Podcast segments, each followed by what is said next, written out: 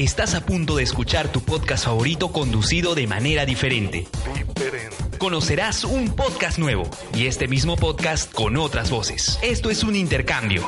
Esto es Interpodcast. Interpodcast. Interpodcast. Interpodcast. Interpodcast. El Interpodcast 2019. ¡Comenzamos!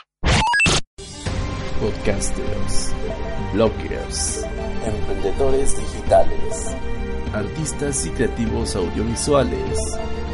¿Quieres conocer a los más influyentes? Pues este es tu programa.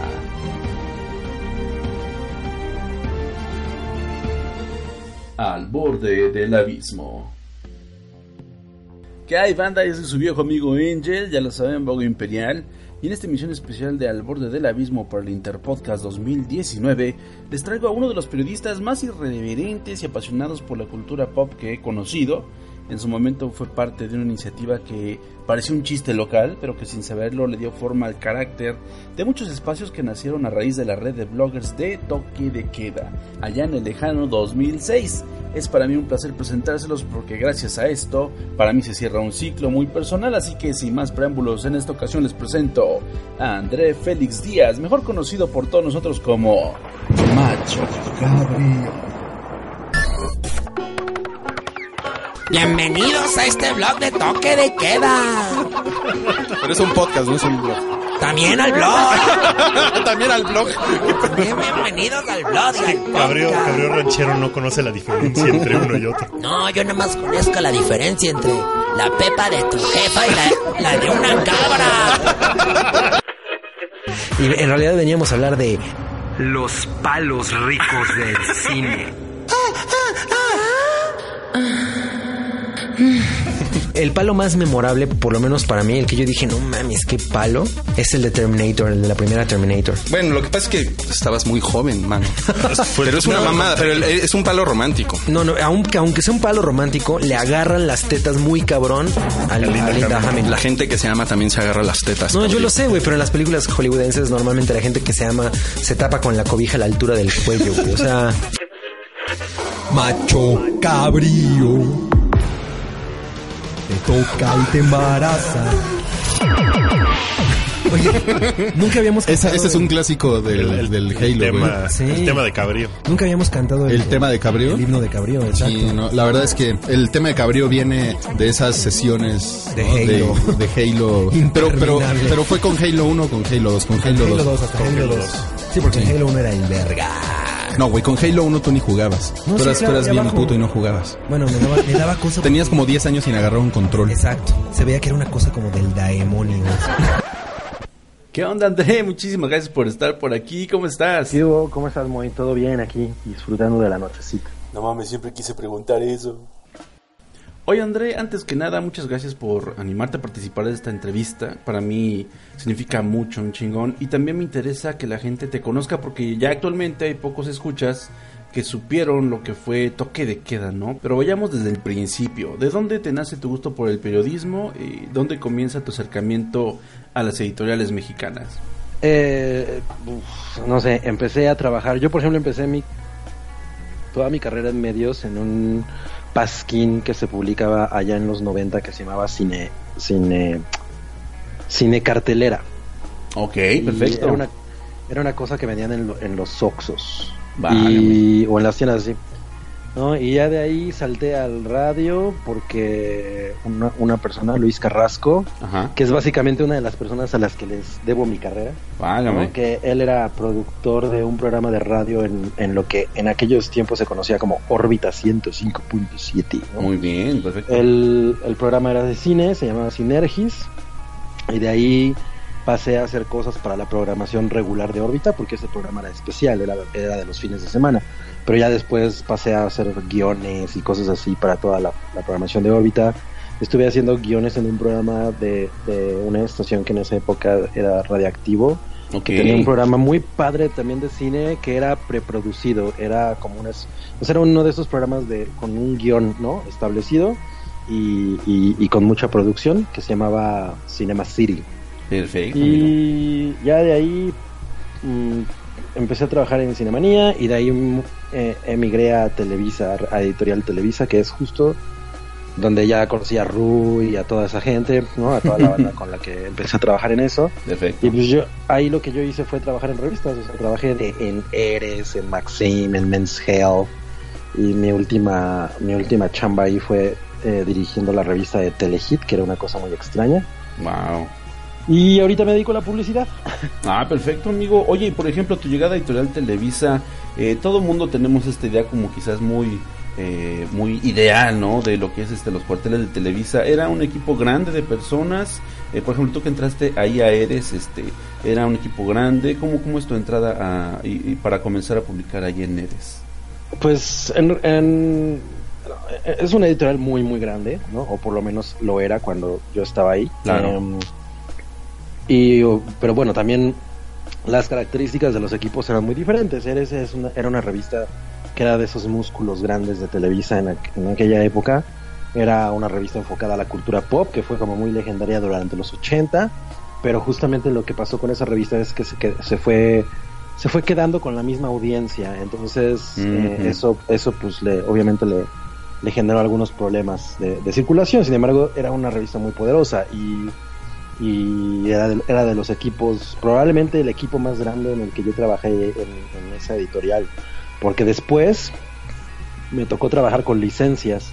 Y las, y las licencias en general no tienen un equipo tan grande porque la mayoría del material de pronto también te lo mandan, ¿no? De, pues, de donde sea origen la licencia, o sea, en el caso de Maxim, pues me mandaban las fotos que ellos tenían, yo a veces trataba de producir cosas, pero generalmente era un 70%, ¿no? De, de lo que ellos mandaban y 30% de lo que tú podrías hacer aquí. No, válgame. Y por ejemplo, eh, hablando qué bueno que mencionas esas otras publicaciones, estuviste pues en varias, ¿no? Eh, tú estuviste en Cubo, Conozca Más, eh, estuviste también en Maxime, mencionas. Sí, a mí no me tocó Cuo, me tocó la Ah, época justo de, de Conozca Más. Cuo ya, ya había salido de Televisa cuando yo entré, Ah, como- o por lo menos o por lo menos cuando yo empecé a participar en, en, en ese tipo de revista como de interés eh, General. científico, ajá, Oh, ya. Eh, fue, fue hasta que entré a Conozca Más. Eh, bueno, más bien hasta que entró Conozca Más y yo ahí llegué a hacer algunas cosas, pero no, no era como muy frecuente. Eh, porque pues yo también tenía que, que inver- invertirle mucho a, a, a mis propias publicaciones, ¿no? No, qué chido. Oye, por ejemplo, tú que ya estabas haciendo el medio macizo de, de la industria editorial, en, en algún momento también supe que estuviste por ahí haciendo este cosas para portales, ¿no? Que ahorita a lo mejor son ya prehistóricos como el foco.com, ¿no? Eh, ¿Te llegaste a sentir Claro. escéptico acerca de los alcances del internet? Yo creo que cuando a mí me tocó entrar a internet, em, que yo creo que fue como, si no me equivoco, como 1996. Mm, Me acuerdo, me acuerdo de cuándo fue porque eh, yo estaba muy obsesionado con, con meterme al sitio de Independence Day de la Mm. película. Y este y justamente cuando yo cuando pude hacerlo fue en ese momento, ¿no? O sea, que me, que me metí al a, ver de, de qué se trataba el sitio de Independence Day. Claro. Entonces fue cuando yo empecé a, a- a navegar, a navegar en internet y en esa época, pues no, o sea, sí pensabas, no, pues esto ya va a conectar a todo mundo y es una cosa muy importante, ¿no? O sea, porque obviamente esta capacidad, pues es, es puede ser explotada de muchísimas maneras, Ok. pero la- yo creo que la, como la, la perspectiva era muy diferente eh, antes de la llegada de las redes sociales. Claro. Porque ahori- ahorita la verdad es que Internet se trata de las redes sociales, para la mayoría de la gente, ¿no? Eh, o sea, eso es lo que consideran a- navegar en Internet, estar en las redes sociales. Entonces, eh, en aquella época, como no existían, no había ese sentimiento, era una cosa diferente. eh, se hablaba mucho de los .coms y, y todo eso, ¿no? Era, era como más la plática. Yo nunca, o sea, como que nunca me atrevía a especular esto se va a poner enorme o a lo mejor va a ser, una- o sea, realmente conforme fue pasando dije, ah, ok, sí, sí, sí hay muchas posibilidades y, y, y pues yo me fui como adaptando a ellas. Excelente. O sea, sí, sí, no daba como decía en su momento, pero después dijiste, ay cabrón, qué pedo, qué está pasando aquí. Sí, porque pues, poco a poco te ibas eh, dando cuenta de cómo estaban cambiando las cosas. O sea, muy al principio, por ejemplo, el, el acceso a la información era un poco indiscriminado. Hemos, hemos platicado mucho de pronto, pues, ¿no? La- entre- con la gente en la, en- con la que trabajo o incluso a veces con gente en Twitter, que en aquella época era muy fácil, por ejemplo, meterte a páginas de, pues, de como cosas macabras, cosa que ahorita está mucho más controlada. Ahorita Sí, no te puedes meter, ¿no? Así fácilmente a torture.net. O sea, n- eso ya no existe ahorita, eh, pero Sí. en los 90 era, era, o sea, sentías que no había, que era, era un mundo en el que no había restricciones, ¿no? Sí, no había ley, ¿no? Puedes encontrar todo. Ajá, y ahorita es, o sea, tienes que estar mucho más metido en esas cosas para, para poder encontrarlas. Ah, qué bárbaro, amigo. Y por ejemplo, ya trabajando en ambiente periodístico, eh, supe también que llegaste a, a entrevistar a gente, a actores muy importantes. ¿Tienes alguna anécdota así jocosa de alguna entrevista que no se te olvide? Sí, tengo como muchas, pero por ejemplo, una- unas que... Porque digo, cuando estás en ese tipo de cosas, la verdad es que te pasan todo el tiempo cosas muy cagadas. Am, pero por ejemplo, una cosa que me pareció muy curiosa eh, fue cuando hice unas entrevistas por el relanzamiento de E.T., que la y, no me acuerdo qué. Y me tocó entrevistar a, pues, a, todo al- a todos los actores. Wow. Y no me acuerdo si el único que creo que no estaba era eh, este. Ay, no me acuerdo ahorita cómo se llamaba el niño. Eh, bueno, Elliot, pero Ujú. no me acuerdo cuál, es- cuál era su nombre. Pero bueno, estaba estábamos entrevistando la- a Dee Wallace, que es la, la mamá. Claro. La mamá, de, la mamá de los niños. Y me dio una sensación como de una lástima muy cabrona, porque me parecía una persona que estaba absolutamente. Como que su mente estaba quedada en ese momento, como congelada. Ah, qué, ¿no? Y qué entonces loco. ella, sí, raro, ella hablaba de E.T. como si fuera una entidad real, ¿no? Uy. Y, ajá, y, o sea, y tú entiendes cuando un artista hace eso, o al- un- alguien que, que se dedica al entretenimiento, que puede decir, ¿no? Que una cosa, una obra en la que haya participado, pues lo, lo sientes como un hijo, ¿no? Pero no, la- esta conversación era muy rara y, de- y- y era entre varias personas, porque habíamos varios periodistas en la sala, Claro. y fue un poco incómodo. Así se puso muy, muy mausanesco el pedo. Sí, raro, raro. O sea, yo te- una vibra rara, como de alguien a, quien- a quien no sabías cómo acercarte, no sé, extraño. Que dijiste, está llevando Eh. el método muy allá. Sí, y, pero más te digo, como una persona así, pues, o sea, quedada, ¿no? Raro. No, no, no, no me hubiera imagi- imaginado eso. Mientras entrevisté después a Drew Barrymore, y justamente ella fue la que me recomendó, bueno, no me lo recomendó a mí, nos, lo recomendó a todos, ¿no? Ah, éramos como cinco personas. Eh, que fuéramos a ver Donnie Darko, porque ella la había producido. Ok. Y, y en ese momento se estaba exhibiendo en un cine que en esa época estaba, eh, no sé si todavía exista ese cine, eh, pero donde había una tienda de Virgin, en, eh, justo en contraesquina del Whisky a Gogo. Ok. Y, uy, no mames, yo fui turbo fan de esa película. Me imagino, suena, suena bastante. Digo, por la anécdota y pues la- las vertientes que de, tiene, ah, ¿no? La recomendó Drew Barrymore. ¿no? En ya persona, putos, qué hubo. Exacto, fue, fue, fue muy cagado eso. Perfecto, amigos. Por ejemplo, eh, y ya pasando quizás un poco a lo que es el tema del podcasting, este, eh, algo que, que se me, que se me viene mucho a la mente cada que escucho tu nombre, que te leo en, en redes, es pues el proyecto de toque de queda, ¿no? Este, y pues siempre he tenido como esa, esa inquietud de cómo, cómo fue que se les, que les nació ahí en Editorial Televisa. Eh, ahora sí que empezar a invitar a todos sus colaboradores a subir sus podcasts. Eh, ¿Fue una recomendación de tú tuviste eh, siempre inquietud de hacer radio? ¿O fue algo que vino desde arriba y cada quien como que se medio adaptó y, y le entró así como, como fue pudiendo? Mira, la verdad es que no tengo muy clara la, la o sea, como el proceso Mm. de las cosas. Eh, tengo la impresión de que Rui presionó para que ocurriera Ah, ok, fue idea de él. y, ajá, o sea, por- en esa época creo que estaba eh, Dixo, ¿no? Entonces, Sí. Rui, Rui le dijo a, Editorial a la gente de Editorial Televisa, ¿por qué si estos güeyes tienen este, este pedo y nosotros tenemos licencias tan poderosas y, y- y publicaciones tan fuertes, no estamos haciendo un hub de contenido que tenga estas características, Claro. ¿no? Escuchas, escuchas un podcast de Dixo. Por Dixo, la productora de podcast más importante en habla hispana.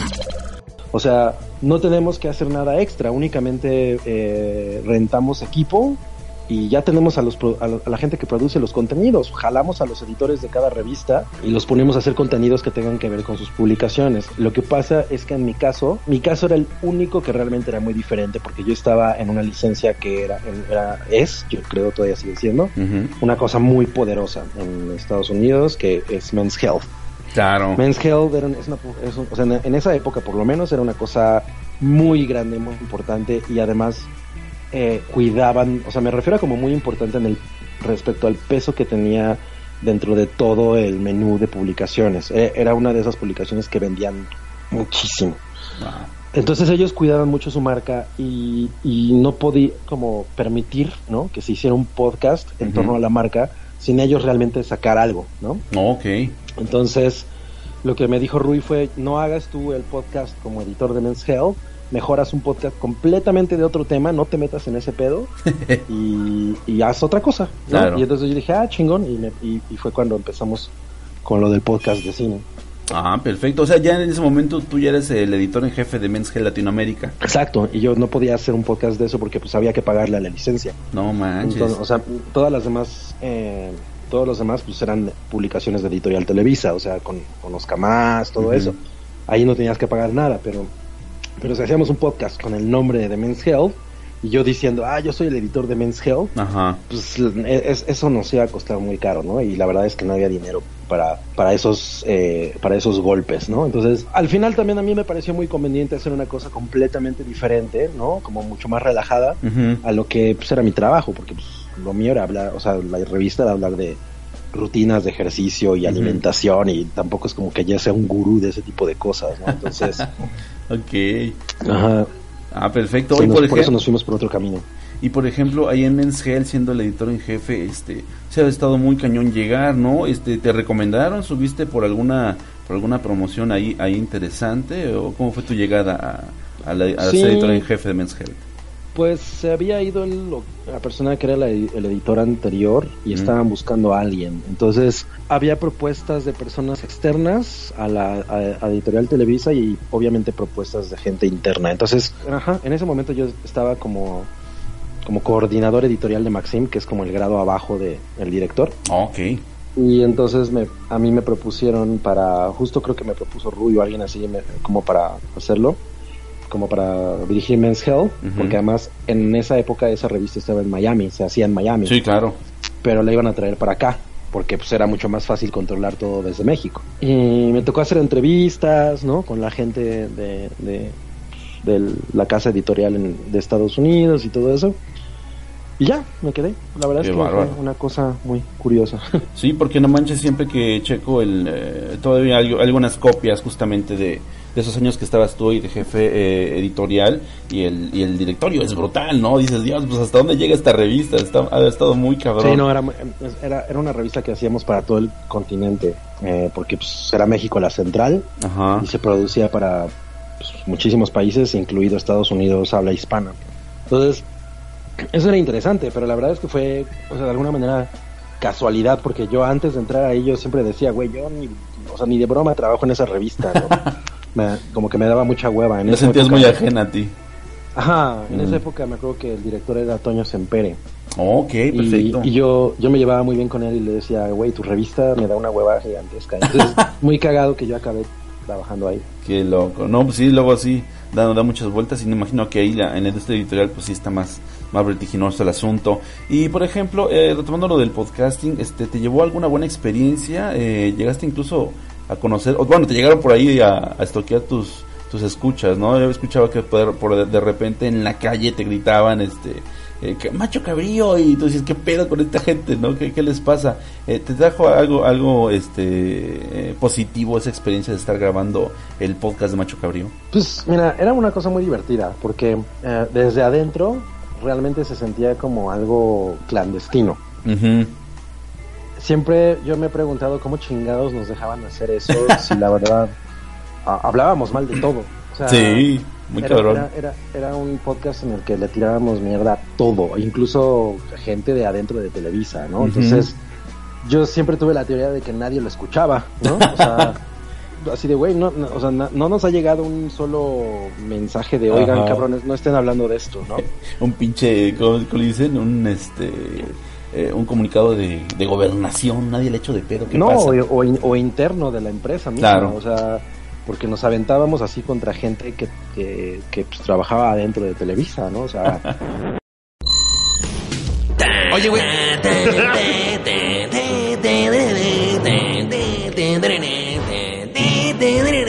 Ya puedes empezar. Pero, rape- pero rapeando. A ver, cabrón. Oye, cabrillo, ¿por qué siempre da entrevistas? ¿Qué? Oye, Cabrillo, porque siempre en entrevistas, cuando les preguntan a las artistas si han tenido sexo sin amor, todas dicen no, con amor siempre. Responde a la pregunta, no te hagas pendejo. Qué chingón.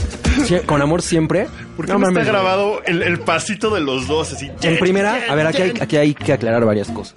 Esas mujeres que salen en revistas como las que estás leyendo no son artistas, son rameras. Punto. Rameras. Son romeros. Así lo diría el tigre ñoño. Ramerísimas. Tigre ñoño. No mames con el tigre ñoño, güey. Y le tirábamos a, a Sariñana. y- Ay, sobre todo. Entonces nunca hubo un regaño de, oiga, no pueden estar, porque además no era una manera como muy decente de hacerlo, éramos extremadamente vulgares. ¿no? ¿Lo has llegado a escuchar eh, últimamente, esos viejos podcasts? Sí, porque eh, justo a mi esposa le gustan un chingo, entonces de pronto... Qué buen pedo. de, ajá, de pronto le da por, por, por que los estemos escuchando y a mí me parece muy cagado porque porque te digo que de, de adentro era una cosa como clandestina que baja que grabábamos en un cuartito ahí todo rascuache en, en, en el edificio de la editorial Claro. y pues realmente yo no tenía la menor idea de lo que pasaba con eso afuera o sea de pronto veía que la gente comentaba y, y- y- y todo eso pero pues o sea sí llegaba gente en la calle y me- reconocían mucho más por eso que por lo de la revista a pesar Ajá. de que salía mi foto o lo que fuera no Em, era era muy muy curioso y, y siempre la gente ha sido como muy eh, chida con cuando, cuando me he topado con alguien, ¿no? En, en la cola para el cine o en un festival o, o lo que sea, entonces pues siempre hay, hay tiempo para, para echar el, el coto. El coto. Y qué chido, porque sí, muchos de esos, eh, de esos escuchas, me recuerdo que de repente leían comentarios, eh, y ya ahorita si, si le sigues la pista, o de repente incluso por pura inercia, si sigues todavía, eh, en mi caso me ha pasado que sigo mucho a tus compañeros, porque todos como que hicieron, ya eh, tomaron caminos muy diferentes, pero tienen proyectos así multimedia en YouTube, o de, o de podcast, y de repente escuchas, ¿no? Pues este... Aquí tenemos, este, no sé, recomendación de Vertebreaker. Y yo así, no mames, Vertebreaker me suena, güey. Podemos escuchar los, los podcasts y eran gente que les mandaban saludos, como que eran, eh, era, sí que estaba- eran, estaban de este lado de la valla y de repente pues ya también de alguna manera buscaron la manera de, de estar participando eh, al final de cuentas con ustedes de eh, en algún medio, ¿no? Entonces digo, pues qué chingón, ¿no? Porque al final de cuentas fue algo que germinó y a pesar de que ya pues, va 13 años ya de, de ese asunto de toque de queda, pues la gente lo sigue queriendo mucho y, los, y lo siguió hasta donde pudieron, ¿no? Y pues los que corrieron con mejor suerte, pues ahí están justamente participando con ustedes y hablando justamente de, de estas cosas así como externas, este, tus grandes amigos Wookie y el Rui, este, ¿sigues conviviendo con ellos de manera cotidiana o si ya cada quien tomó eh, caminos muy diferentes, cabrón? Pues sí, o sea, nos seguimos viendo, yo trabajo con Rui de entrada. Claro. Em, di- di- yo creo que nunca realmente hemos, hemos sido, creo, creo que tenemos en general como caracteres diferentes, ¿no? Eh, todos, o sea, como maneras de ser muy diferentes. Pero, nun- pero por ejemplo, a Rui no le gusta realmente salir mucho a, a como a- a- a- al desmadre, ¿no? Em, es- él es mucho más de escribir y Ajá. ya tiene otro tipo de vida. Entonces, sí lo hacemos, pero, pero es una cosa más como de... eh, como, como más tranquila, ¿no? O sea, igual veo a Wookiee siempre que grabamos, porque ahora grabamos en Hype. Perfecto, sí. Pero, pero sí, o sea, como que siento que, que en, en la vida, ya a nivel personal, como que cada quien toma un rumbo diferente, lo cual no significa que, que no nos sigamos viendo, ¿no? O que, o que incluso pues, eh, hayamos de- dejado de tener relación o lo que fuera. Eh, pues lo que pasa es que va cre- vas, cre- vas avanzando el tiempo, ¿no? Porque ya, ya, ya estábamos huevones para ese momento, no es como que fuéramos creciendo, pero y vas encontrando, ¿no? Como otras cosas, otras obligaciones, también conoces gente nueva, entonces ya no ya no nos vemos a lo mejor como nos veíamos antes. Claro. Sin, em- sin embargo, creo que seguimos manteniendo como esa relación por lo menos en los micrófonos Ujú. Que se siente de alguna manera igual. O sea, yo siento que ahorita, por ejemplo, como el, el sentimiento en general respecto a muchos temas y la manera en la que se abordan ha cambiado radicalmente. Hay un poco más de de mesura en las cosas que se dicen, ¿no? O sea, ya un- podcast como el que teníamos en esa época no, no, no cabe ahorita, ¿no? O sea, no me imagino. Y, y- y yo siempre he pensado que no éramos realmente como, a- como agresivos, ¿no? En lo que decíamos, sino más bien éramos como muy burlones. Nos podíamos burlar de nosotros mismos como igual nos burlábamos de cualquier otra cosa, pero sí era demasiado, demasiado vulgar, ¿no? Entonces siento que eso ahora ya no puede ocurrir. Y, y obviamente también obedece a que pues nosotros ya tenemos como otras responsabilidades, ¿no? Otros temas en los, que, en los, en los cuales preocuparnos.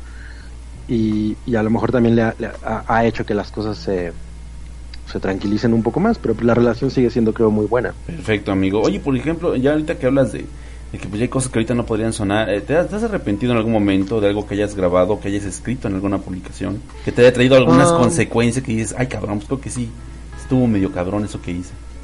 No, no, de- no, o sea, de cosas que me hayan traído consecuencias como tal, no. Una vez, hace muchísimo, en Maxim, me, me, me metí en un problema con la esposa del santo. Ay cabrón. ¿Por el santuario, amigo, o por, por qué fue? Eh, no los usamos a ellos, ¿no? Pusimos unos güeyes ahí a, y, y la- y a representarlos y la esposa se encabronó y entonces como que agarró esa publicación, agarró varias pu- publicaciones, ahora sí que como en la, en la lóndiga de granaditas, ¿no? Madre. Sus cabezas, ¿no? Entre ellas Maxim. Y lo que ella quería era como, como relanzar la imagen del hijo del santo. Entonces aprovechó eso, me tocó ir a pedirle disculpas a su casa. Madre. Estuvo muy cagado. Pero, o sea, no me arrepiento de eso. La verdad es que anecdóticamente está, está muy bien. Yo, por ejemplo, lo que podría decir ahorita es que el único episodio en el que creo que nos pasamos muy cabrón de, ca- de cabroncitos fue el, el, el legendario La mamá de Alfredito. Poner el puto desorden, Es que yo nada más quiero, vine a que el demonio me mandara un saludo. Besos, ¿eh? A huevo, ya puedo dormir en las noches. Muy bien. ¿Y yo qué pendejo? ¿Estoy pintado qué? No mames, cabrón. Por eso tu jefa se acuesta con todos. Más respeto, pinche anciano culero de pinche anciano Culero, pero sí ha cogido. Oye, eh, ¿te puedo decir algo, Alfredo? Sí, por favor, adelante. Es que no, no te creemos nada de lo ¿Está que has dicho. Está bien. No, yo, yo te creo, Alfredo. La sinceridad se nota en tu cabello. Ok. en, en las entradas. No, pues muy bien, güey. Estoy, estoy orgulloso de Alfredo Rui. Mucho. Es que, es que ustedes Yo- no me conocen tanto como mis jefes, entonces hacen conclusiones erróneas. ¿Cuáles jefes, güey? ¿Mis jefes de directos? ¿Karki y Densho? No, Karki y amenaza ahora. Karki y amenaza. Pero ellos dicen que eres puto. y que eres virgen. no lo Oye, oye, no, no, no. me lo han dicho en mi Pero este jeta. podcast no puede acabarse sin, sin que Alfredo prometa que va a traer una foto de su mamá. Ah, huevo, sí. ¿Qué fue? La vamos a postear. Horny for. No, Totalmente. mi- no, respeto a mi madre. Horn-. Horny for la mamá de Pero Alfredito, no, no, güey. no, no, no le estamos faltando al respeto. Es más, si no, queremos han puesto, foto. si, no han, si no han puesto foto de la mamá de Karki, yo me rehuso. Yo dudo mucho, perdón, Karki, que tu mamá esté bien buena. Perdón, Karki, mi hermano. Si estás oyendo eso, mi hermano. Sí, amigo, que es que hayas dejado cicatrices emocionales por ahí. Pues no tanto eso, pero siento que muchas de las cosas que se dijeron en ese podcast no fueron correctas. y, pero, pero el problema es que él en general atizaba más el- la llama, ¿no? O sea, No yo, cada vez que escucho ese podcast me doy cuenta de que él solito estaba llevando las cosas hacia allá, ¿no? Y nosotros simplemente dijimos, güey, pues, o, sea, sí, vamos a, vamos a, a, a llevarlo hasta donde tú quieras, ¿no? Sí. O sea, no, no, no tenemos pedos con eso. Pero yo lo escucho ahorita y digo, chale, no sé si, no sé si me atrevería a volver a hacer algo así ahorita. Sí, está muy cañón. De hecho, pues bueno, eh, ustedes que, que nos están escuchando desde la cuarta dimensión van a, van a escuchar ahí fragmentos de algunas cosas que mencionamos aquí y, y sí, sí era, sí era ya, sí era pues, definitivamente una decisión después lo que ocurría ahí en toque de queda, porque ese bullying, no manches, yo creo que es muy cruel. De repente uno, uno de este lado se reía y decías, güey, estará bien que me esté riendo. Está muy cabrón, ¿no? Porque es muy auténtico, se ve que trabajan juntos, que tienen por dónde chingarlo y que pues no, ni las manos mete, ¿no? Y no se diga, no se diga el Rui que mete unos rolling gags a cada momento que dices, güey, este güey, espero que le hayan pedido una palabra de, de salvación porque necesita estarla metiendo ahorita, ¿no? Eh, y por ejemplo con Alfredito, amigo, todavía tienes buena, buena conexión, este, lo has visto todavía, sabes qué se dedica. No, o sea, en realidad no era parte del crew de, de, de, de mi lado de la editorial. O sea, él trabajaba en otras revistas y era eh, no estaba ahí como permanente. ¿no? De pronto iba. Entonces para mí era una persona casual. Ah, ok. Yo, yo nunca realmente tuve una relación con él. Pero sabía quién era y Ah. nos saludábamos chido y todo. Pero yo creo que él ahora le caga, le caga ese podcast. O sea, pero en Sí, ese no momento, manches. en ese momento él se oía fa- realmente fascinado. O sea, te digo, yo lo vuelvo a escuchar y digo, güey, ese cabrón estaba muy fascinado con lo que estaba pasando. Sí, estaba muy fuerte. Entonces, en real, ajá, en real estaba echando gasolina a todo. No, y- y no, lo- no lo digo por justificarme, pero, pero sí, como, como te comento, creo que es de esas cosas que yo ahorita podría decir, "Mm, creo que ahí sí cruzamos Pasaste. una línea. Sí, este, es- eso era algo muy interesante justamente de esos podcasts de, de toque de queda, porque sí, Dixo tenía su estructura y su buena producción y todo lo que quieras, pero eh, ellos sí como que se cuidaban de- eh, por demasiados flancos. Yo imagino que eh, te han divertido por ahí en alguna ocasión alguna alguna este consecuencia y de repente eh, te ibas a escuchar el show de el show de el podcast de Macho Cabrío y pues nada que ver no era sí hablaban de cine que era muy era muy chido porque al final de decías bueno es que sí me están recomendando algo de hecho yo pues a nivel personal te, te digo que tú sí me, me saliste como de mi Wikipedia de, de mis pendientes este de cine para ver porque sí de repente soltabas muchos títulos y yo ay no mames esa cuál es güey no y, y ahí me tenía los fines de semana como intentando completar mi bucket list no de el podcast de Macho Cabrío. Eh, entonces eso se me hacía muy muy propositivo y muy fresco de parte de lo que ustedes hacían. O sea fuera de todo el desmadre que es algo también que yo adoraba mucho porque era como el aderezo de todo eh, pues sí sí sí obtenía sí obtenía algo a cambio no y decía y es lo que nos hacía muy muy adictos justamente a sus a sus podcasts. Y de Sí, repente claro. escucharlos ahí juntos a los que se notaban que eran pues más más cercanos era muy gratificante y de repente como que escucharlos más serios eh, por ejemplo recuerdo mucho cuando eh, por ahí estuviste invitado en, en el podcast de propiamente de Conozca Más y si era muy vaciado que hasta el Rui te decía por tu nombre y tú así como que te pitorreabas de no seas mamón, güey. Si acabamos de grabar hace un momento el podcast de Macho Cabrío, ¿no? Eh, Claro. Era, era muy vaciado como intentaban darle todavía su, su sabor a cada uno, pero el desmadre era inevitable, ¿no? Ya que llegaban era como, como, como dinamita y dices, este güey va a decir algo aquí, ¿no? Y, y era muy muy jocoso escuchar al Rui y de repente disculpándose así, ay disculpen, disculpen, este no es el podcast de Macho Cabrío, no sé qué me pasa cuando llega este Claro. cabrón, dice a mi podcast. Entonces la verdad este eso es algo que, que yo atesoro mucho y pues todavía por ahí tengo el archivo y, y me encanta revisitarlo.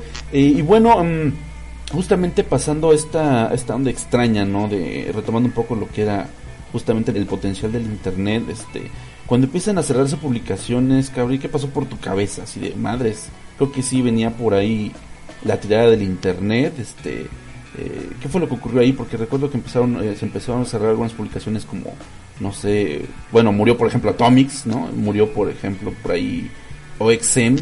Eh, fue muy abrupto ese ese paso en la industria editorial que se empezaron a cerrar algunas revistas. O sea, sí y no. Ahorita, vi- ahorita visto en perspectiva, la verdad es que no se siente tan tan radical. Aquí, por ejemplo, en- México, obviamente llegó más tarde, ¿no? Eso, porque pues aquí todo ese tipo de cosas llegan más Llegan tarde. siempre tarde, claro. Am, justo a mí me tocó como una época eh, que era como muy buena época eh, para las revistas porque el diseño era muy bueno, las posibilidades de distribución eran muy buenas, ¿no? Eh, o sea, eh, había muchas cosas positivas y además otra cosa es que a mí me tocó trabajar en revistas que pues eran revistas, publicaciones grandes, ¿no? Em, entonces, pues po- de, ese lado, por lo menos a nivel personal, yo no sentía tanto como un como un peligro. Eh, pero si veías y, y- y- y se, y se hablaba mucho cuando a veces nosotros, por ejemplo, teníamos que ir a, a las convenciones de las publicaciones en, en Estados Unidos o donde fuera. Y entonces ya la conversación era un poco más alarmista, ¿no? O sea, decían, no, pues va a cerrar tal revista, no, no, ¿cómo crees? Eh, me- acuerdo que para mí era muy, era muy eh, impresionante que, que dejaran de producirse versiones impresas de revistas como Spin, por Claro. ejemplo. Y yo decía, güey, yo, crecí con esas madres, esas madres fueron, fueron las, eh, las, como las que me educaron, ¿no? En- musicalmente. Sí, en qué pedo, a- ¿no? A rock. Eso, eso desapareció, pero no era un, o sea, no era como que se hubiera, se hubiera llevado el tiempo, sino más bien evolucionó. Claro. Y, y afortunadamente para mí, como yo, como a mí me tocó muy, muy, eh, navegar en internet de alguna manera muy temprano, o sea, pues a mitad de los 90, yo veía que eso era una, una cosa que podría en algún momento convertirse en algo más grande. Lo que pasa es que no sabías a qué nivel, ¿no? O sea, no pensabas, las revistas van a desaparecer. Ya poco a poco, trabajando adentro, te dabas cuenta de por qué, ¿no? O sea, para la gente era mucho más fácil este, tener acceso a cualquier cosa así con un clic, a tener que salir a comprarlo y tener ahí en un espacio, ¿no? Arrumbadas tus revistas. O sea, eso poco a poco empe- empezó a dejar de pasar. Pero, pero era muy evidente que de alguna manera natural eh, la tendencia se iba a ir a leer más cosas pues, en, en, en- la- en- internet y, además tú tenías la facilidad de- de accesar a lo que quisieras, ¿no? O sea, con simplemente teclearlo. Entonces, pues eso era un poder muy cabrón, o es un poder muy cabrón que, que ahorita las revistas no tienen. Si tú crees, por ejemplo, que ahorita si hubiera alguna iniciativa editorial, sea fácil entrarle ahorita al mercado de las revistas. ¿Qué tendría que hacer una revista para sobrevivir así No. en físico? No, pues es que el, el material impreso ya es una cosa muy pequeña, es una cosa muy, muy de nicho. em, y a lo mejor, eh, o sea, no, no puedes pensar ya en tener anunciantes, ¿no? Gigantescos Claro. en, en- en revistas, por lo menos de ese modo, y, y sobrevivir con eso. Porque además las revistas sobrevivían de, de- de los anuncios, Sí, ¿no? De la claro. circulación. Eso es lo importante. ¿no? Entonces, eh, ahorita no tienes eso, no, no, no hay manera, a menos que tú hagas tu propio proyecto y le metas ahí dos anunciantes y lo, se lo vendas a una asociación, por ejemplo, de médicos, ¿no? Que sí hay gente que hace revistas especializadas para médicos, o los que hacen las revistas para los aviones, por ejemplo. Como muy especializado su asunto. Ajá, exacto, eso, eso todavía existe. Qué loco. Pero ahorita la idea de voy a lanzar mis revistas y pues creo que debes tener muy, muy, estar muy consciente de que no va a ser una cosa grande. O sea, va a ser un proyecto pequeño y que y además lo tienes que mezclar con, con publicaciones online. Perfecto, perfecto, Cabri. Pues bueno, mira, ya para entrar a la recta final, ¿qué te parece si hablamos un poco de cine? Por ejemplo, eh, yo sé que tú, eh, ¿tú estudiaste crítica de cine, Cabri? ¿O estudiaste cine en algún momento de tu vida? No, yo estudié como una carrera de, de cinematografía, una cosa como muy general. Ah, ok. En, en, en el paso, porque mi como que mi objetivo era irme a UCLA, ¿no? Ya sabes, ese es como el sueño de todo mundo. Sí, claro. Bueno, de, así, de, de alguien que quiere ir a estudiar, ¿no? Ay, no, me, me tomo un curso aquí tantito, ¿no? Una cosa como de un, un- un par de años, tres años, y me lanzo a, a hacer una carrera a, a- a California. Pero, pues las cosas no salieron así, porque pues, yo estaba muy clavado con una chavilla de aquí de México y me regresé a vivir a México. Y ah, mu- muy, muy en contra de lo que querían mis padres para mí Oh, ¿qué tal? y empecé a hacer una carrera aquí, ¿no? O sea, empecé a meterme a- en, en radio y todo eso, y entonces me resultó mucho más eh, cómodo. Ujú. Y, y ya, por eso no seguí en, en- en lo del cine. Órale, Cabri, ¿no? Todo, todo un soldado del amor, ¿eh? Eso no me lo hubiera esperado, qué chingón. Sí, eh, Eh, y por ejemplo, ahorita sí, como dicen por ahí, a bote pronto, eh, ¿cuál sería tu recomendación? Tus cinco imprescindibles películas de macho cabrío, sin importar así de género, no sé, unas que te vengan así ahorita. Cinco recomendaciones chingonas. Mm, yo- yo- es- eso siempre es difícil porque ahorita pasa una cosa muy cagada y es, y es el hecho de que tien- tienes tanto acceso a todo que de pronto dices, puta, si voy a recomendar películas, te- tendrían que ser cosas que a lo mejor no, no, no- es muy difícil recomendar cosas oscurísimas, ¿no? Sí, no. O sea, a lo mejor tendrían que ser cosas que yo he sentido que mucha gente no, no, no ha visto. O sea, por ejemplo, una película que yo le recomiendo a mucha gente y sí yo siento que no, que no la han visto es eh, Funny Games Oh. de Michael Haneke.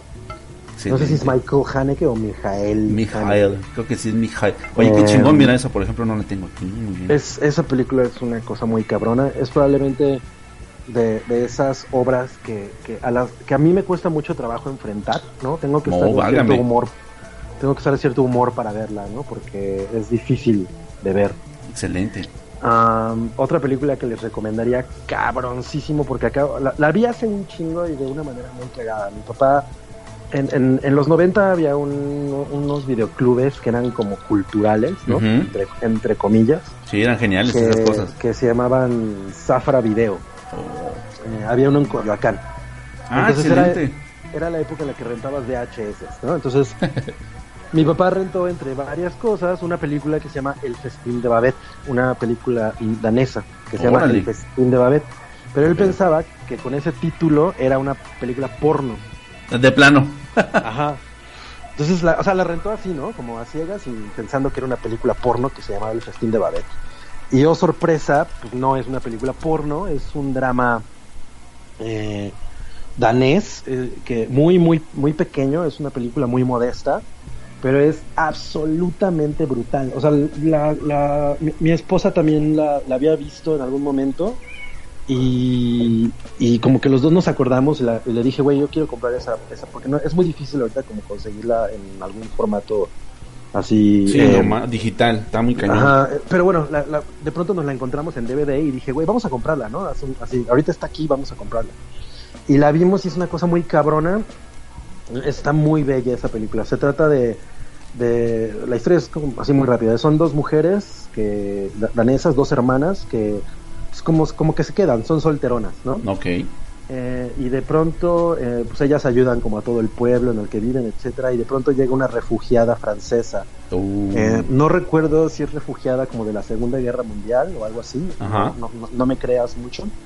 Eh, pero bueno, ella llega refugiada y, y les pide que la dejen trabajar para, e- para ellas, pero sin necesidad de pagarle nada. Entonces empiezan una relación muy chida hasta un día en el que ella recibe una herencia y para y para agradecerles todo el- todos los años de, de, pues, que, que le permitieron servirle ella les hace una comida porque además ellas no lo saben pero esta mujer es una cocinera cabroncísima de, de, de París No, oye, excelente. y entonces la mujer les hace una, un banquete espectacular que, que termina siendo una cosa, la empiezan a acusar de bruja en el pueblo y, y, y, lo- y- y toda la gente a la que invita no quiere comer la comida porque piensan que está embrujada. Uh, se pone Es mal una- pedo.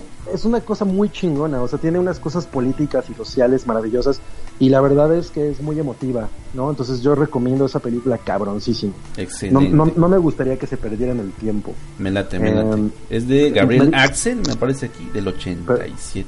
Muy bien. Sí, sí, es muy vieja. A ¿Sabes ver. cuál no es muy popular y creo que es una gran película? A ver. Eh, no estoy seguro si es la primera de los Wachowski, pero tengo la impresión de que sí, que se llama Bound. Ah, claro, creo que sí la primerita, ¿eh? Sí, esa película es muy chingona y, y como que siento que ha sido olvidada y la verdad es como un poco injusto porque la verdad es que es un thriller así perfecto, ¿no? Em, salen Gina Gershon y Jennifer Tilly y este güey que sale de... Ay, ahorita se me... ¿Cómo se llama? Joe Pantoliano, creo. Bound, sí, aquí está. Joe Ba- Bound. Que ellas dos son lesbianas, ¿no? Y él es un güey de la mafia que, que lava dinero para la mafia. Y entonces ellas acaban queriendo robarle el dinero a la, a la mafia y, y se pone muy cabrón. O sea, sí es una película maravillosa. De hecho, esa la hicieron antes de The Matrix. Y cuando iba a salir de Matrix, yo tenía una fe muy ciega en ella, nada más por Ah, haber por visto esta. Bound. ¿no? Ajá, exacto. Ay, qué bárbaro. Sí, Entonces- tiene los datos precisos. Joe Patoniano, sí, justamente es el que sale ahí. Sí, hay dos que les quiero recomendar. Ah, venga, perfecto. La primera se llama The Invitation, ¿no? Así, la invitación. The invitación. Invitation. La recomiendo cabrón. es, em, es una... vi- ¿Viste Upgrade? Sí, claro, amigo. Ah, bueno, es ese mismo güey, ¿no? Ay, esta, es una peli esta es una película de... La dirige una mujer y se trata de un güey que va a una cena con, con su nueva chica. Va a una cena con su ex esposa. Eh, él y su ex esposa tienen un pedo del pasado en el que se les murió el hijo por un accidente. Uh. Y entonces, pues obviamente eso quebró la relación. Excelente. Entonces llega- llegan a esta cena y, y están como muchos amigos, ¿no? Invitados. Y es una cena como muy nice. Uh. Y hay algo ahí, hay como una cosa muy incómoda, ¿no? De que, es- de que te hacen sentir que la esposa y el esposo nuevo que tiene, la, bueno, la ex esposa y el esposo nuevo, Ujú. como que los quieren meter a una secta. Ande, cabrón. Eso es lo único que voy a decir. Perfecto. No, no, está bien. Pero se- llama The Invitation y está muy chingona. O sea, la verdad es que es un thriller que es, es un slow, lo que llaman los gringos slow burn, ¿no? Es Perfecto. una cosa que va muy poco a poco. Y otra que les recomiendo cabrón, porque la acabamos de ver en Netflix, es eh, The Handmaiden. Una, no estoy seguro si es la última película que hizo Park Chan-wook, que es el güey de Old Boy, Ah, creo que el sí, director de. Old Boy. Es una maravilla. Es una historia eh, vista desde tres perspectivas diferentes, como Ok. un poco como como Rush, Rashomon, ¿es Rashomon? Rashomon, sí. Um, no me acuerdo si sí, bueno, creo que sí Rashomon, que, que primero conoces la, la versión de una persona y luego conoces la versión de otra y luego conoces la versión de otra, ¿no? Ok. Y es, es una cosa de intriga de la realeza eh, coreana que está extremadamente cabrona, o sea, la fotografía, la, la manera en la que la trama se desarrolla, los personajes son muy cabrones, la Mm. música es una... O sea, es como de esas cosas que, que, que, que ves y dices, güey, el cine es así una pinche obra de arte, ¿no? O sea, el cine no deja de producir obras de arte. Qué chingón. Y, o sea, muy, muy por encima de la oferta comercial, que pues sí está padre y lo que tú quieras, pero donde se sigue haciendo cine con un chingo de corazón es ahí. Y este güey, ese, esa película de Handmaiden es una muestra muy clara, ¿no? De que, de que todavía hay cine así que, que, que se siente fuerte, ¿no? Cabrón, así poderoso. Excelente. Entonces, esa, esa, es, esa es una gran recomendación. Oye, no, pues mira, me dejas más tarea y con muchas inquietudes y pues es lo, es lo chingón, amigo, es lo que yo recuerdo con, con mucho aprecio de, de tu parte, ¿no? Este, en nuestro intrincado camino por la carretera del internet y pues la verdad, este, nada, ya quisiera agradecerte mucho, este, tu tiempo, André, no quiero quitarte más, más de tu tiempo, sé que andas en chinga ahorita, eh, pero de verdad, muchísimas gracias, este, por, por este momento que, que tuviste para regalarnos a todos los que te vamos a escuchar ahí en la, en la Unión Podcastera, de verdad que sí.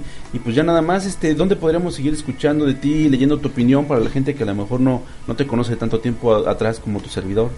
Yo creo que ahorita lo, lo chido es que sigan a El Hype, que es, es toda la gente con la que yo hacía podcasts antes, ¿no? Y ahorita estamos haciendo un podcast básicamente de, de cultura pop, ¿no? Que creo que está bastante cagado, o sea, la verdad es que ha estado quedando bien. Yo hace mucho, eh, pues por diferentes cosas de mis actividades ya no podía participar con ellos, pero ahorita que estamos trabajando juntos, pues para mí es mucho más fácil, ¿no? Volver a grabar. Y, y ese podcast ha salido bastante chido, métanse al Hype. Excelente. Estamos ahí, Wookie, Rui, Mario Flores, está un amigo que se llama Salchi, bueno, le, le decimos Salchi, y una Salchi. chica que se llama Sam, Sam, Samantha. Entonces, está, ha estado muy bien, estamos muy satisfechos con el resultado. Sí, no, yo de, de- justamente de ahí, de ahí todos los sigo stalkeando. Y sí, sí se la pasa uno bomba, amigos. Ahí si pueden, chequense. Vamos a decir, entre comillas, sintonicen el hype. Siempre semanalmente contenido nuevo acerca de lanzamientos nuevos. Todo lo que ocurre en el mundo eh, de la cultura pop. eh, Pues de la mano de estos de estos grandes este masters, ¿no? Que de alguna manera pues dejaron eh, mal de la cabeza a sus a servidores como su buen amigo Angel. Y pues de verdad, Cabrillo, muchísimas gracias, amigo, por tu tiempo. No, pues muchas gracias a ti. Sale, hermano. Pásala muy rico. ¡Ay, güey! y, salu- y saludos a todos los que nos están escuchando. Excelente. ¿Ese es Gati Gatún, amigo? No, es- ella se llama Cliché. Gatti Gatuna era la de Rui. Ah, la de Roy, sí cierto. sí, Gatti Gatuna es- era la de Rui, pero este es Cliché, ¿verdad, Cliché? Qué Está- chingón. Me viene a exigir que juegue con ella. Y así amigos llegamos al final de esta entrevista. Si te ha gustado lo que has escuchado, recuerda que nos gustaría saberlo con un comentario en el blog o escribiendo a contacto arroba abismofm.com. Y si así lo quieres, que dejes una reseña y le des a las 5 estrellas en Apple Podcast. O un comentario y me gusta si nos escuchas desde iBox. Recomendarte como siempre que te suscribas al podcast, sea cual sea la plataforma desde la que me escuchas. A su vez te recomiendo que te suscribas al blog abismofm.com, así recibirás automáticamente en tu mail todos los artículos y todos los podcasts de Abismo FM en el mismo momento de su publicación. Y si eres nuevo en este podcast y quieres conocer más podcasters interesantes, te recomiendo mucho que escuches las entrevistas anteriores, seguro no te arrepentirás. Muchas gracias por su atención. Mi nombre es Angel, grabando para todos ustedes de algún punto perdido de Wakanda, Quintana Roo, México, del podcast Angel Cast Live, el espacio del absurdo dedicado a la cultura popular hardcore. Y recuerden, larga vida al podcasting.